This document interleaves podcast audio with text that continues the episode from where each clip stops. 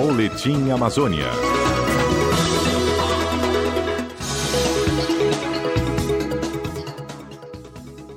Caçada da Polícia Federal à exportação ilegal de madeira e a investigação do ministro do Meio Ambiente, Ricardo Salles. CBN Conexão Brasília, com Rômulo Pinheiro.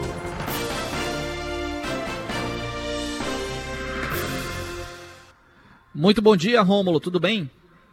Muito bom dia, meu amigo Israel, um abraço a todos e sejam bem-vindos à coluna é, CBN Brasília.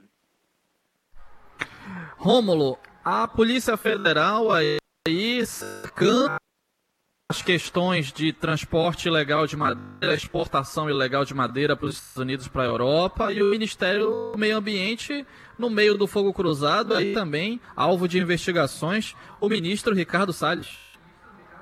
Pois é, meu amigo, a situação aqui em Brasília ontem foi bastante conturbada, aqui no Poder Judiciário, porque as investigações sobre o ministro Salles já eram antigas, desde 2019, inclusive, quando uma exportação de madeira é, abarcou no, no porto da Geórgia, nos Estados Unidos, e as autoridades americanas não encontraram legalidade na documentação da madeira exportada.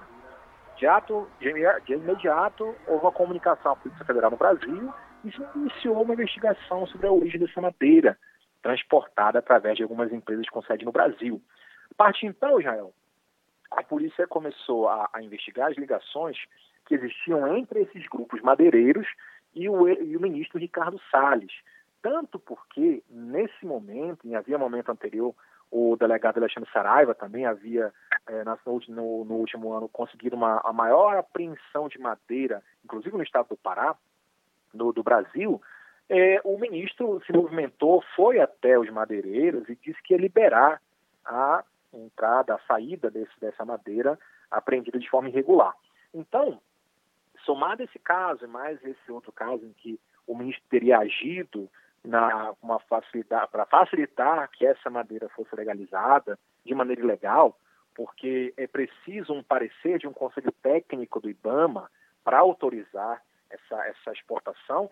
E no caso desta, uh, desta apreensão de madeira, o ato foi liberado pelo presidente do IBAMA, o senhor Eduardo Bin, sendo que há menos de duas horas ante anteriormente a esse fato, o presidente do IBAMA teria se reunido, se reuniu, inclusive, a agenda oficial do, do ministro Ricardo Salles, e, pelo que se entendeu, ele foi autorizado a liberar, ainda que em contrário ao parecer que o próprio Ibama tinha estabelecido, a liberação dessa madeira. Então, Israel, são várias situações que implicam o ministro Salles, e essas implicações aí vão desde crimes contra a administração pública, corrupção, a advocacia administrativa, prevaricação e, especialmente, a, de, acordo, de acordo com a PF, a facilitação de contrabando por agentes públicos e empresários do ramo madeireiro.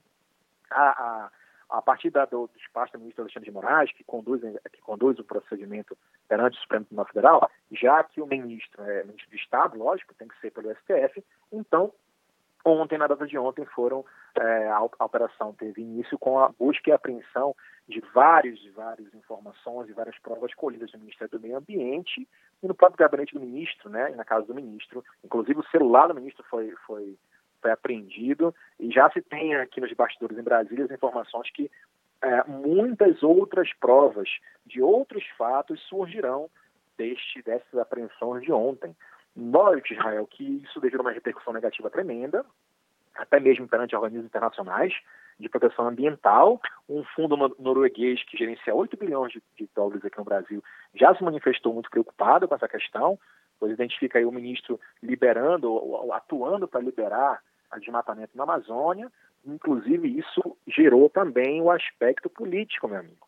Os aliados do presidente Bolsonaro hoje, hoje já estão fazendo pressão para que o presidente demita um de seus ministros mais leais e mais afinados ideologicamente com o pensamento do Palácio do Planalto. Então, o eixo central ali era o ministro Ernesto, o ex-ministro Ernesto da, da, do, Centro de Relações Exteriores, né, Ernesto Araújo, e o ministro Ricardo Salles, que agia mais na na, nos bastidores, inclusive é aquela clássica reunião que foi divulgada pelo STF, em que ele fala que a imprensa estava muito preocupada com o Covid e que a boiada era o momento de passar a boiada no sentido de flexibilizar essas regras de desmatamento.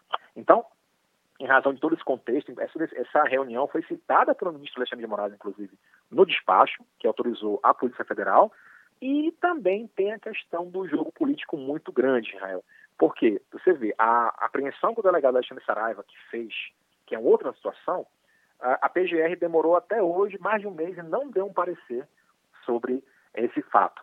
E, com relação a essa operação de ontem, o ministro Alexandre de Moraes não passou pela PGR aí para autorizar ou para dar um parecer. Mandou direto para a Polícia Federal para fazer a operação e depois comunicar à PGR, que a gente também conhece, aqui se comenta muito, que tem muita influência no Palácio do Planalto.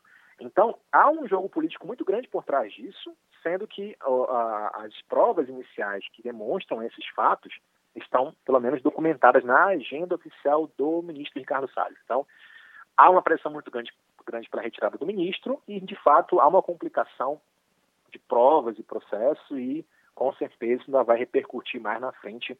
O ministro está numa situação bastante complicada aqui em Brasília, Israel.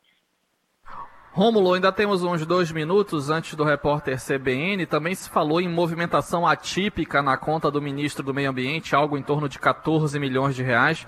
Que desdobramentos Sim. você espera? Que movimentos você espera da justiça agora? Isso também faz parte da operação, que identificou essa movimentação é, esquisita, estranha, para não dizer o mínimo, porque esses 14 milhões, eles passaram pela, pela contabilidade do escritório de advocacia sem necessariamente, nas provas a que a gente tem acesso no, no próprio Supremo, nas informações que a gente tem acesso, sem um respectivo lastro que gerasse esses valores. Ou seja, você tem uma, uma movimentação é, muito grande. A gente sabe que em Brasília, já nos meios jurídicos, esse valor não é tão grande assim. Há casos de gente que contrata advogados famosos por bilhões, enfim.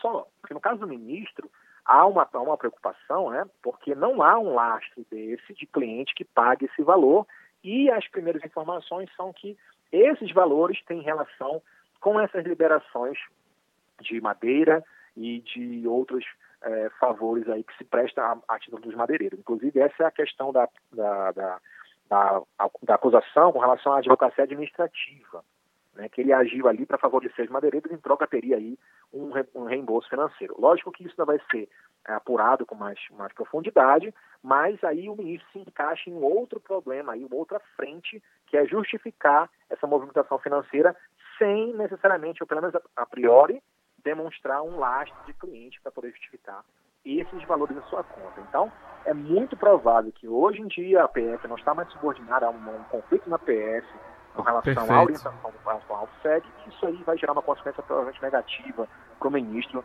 nos próximos meses. É aguardar os próximos andamentos, meu amigo. Muito obrigado, Rômulo Pinheiro, Conexão Brasília, trazendo aí as investigações da Polícia Federal no meio ambiente. Vem aí o repórter CBN.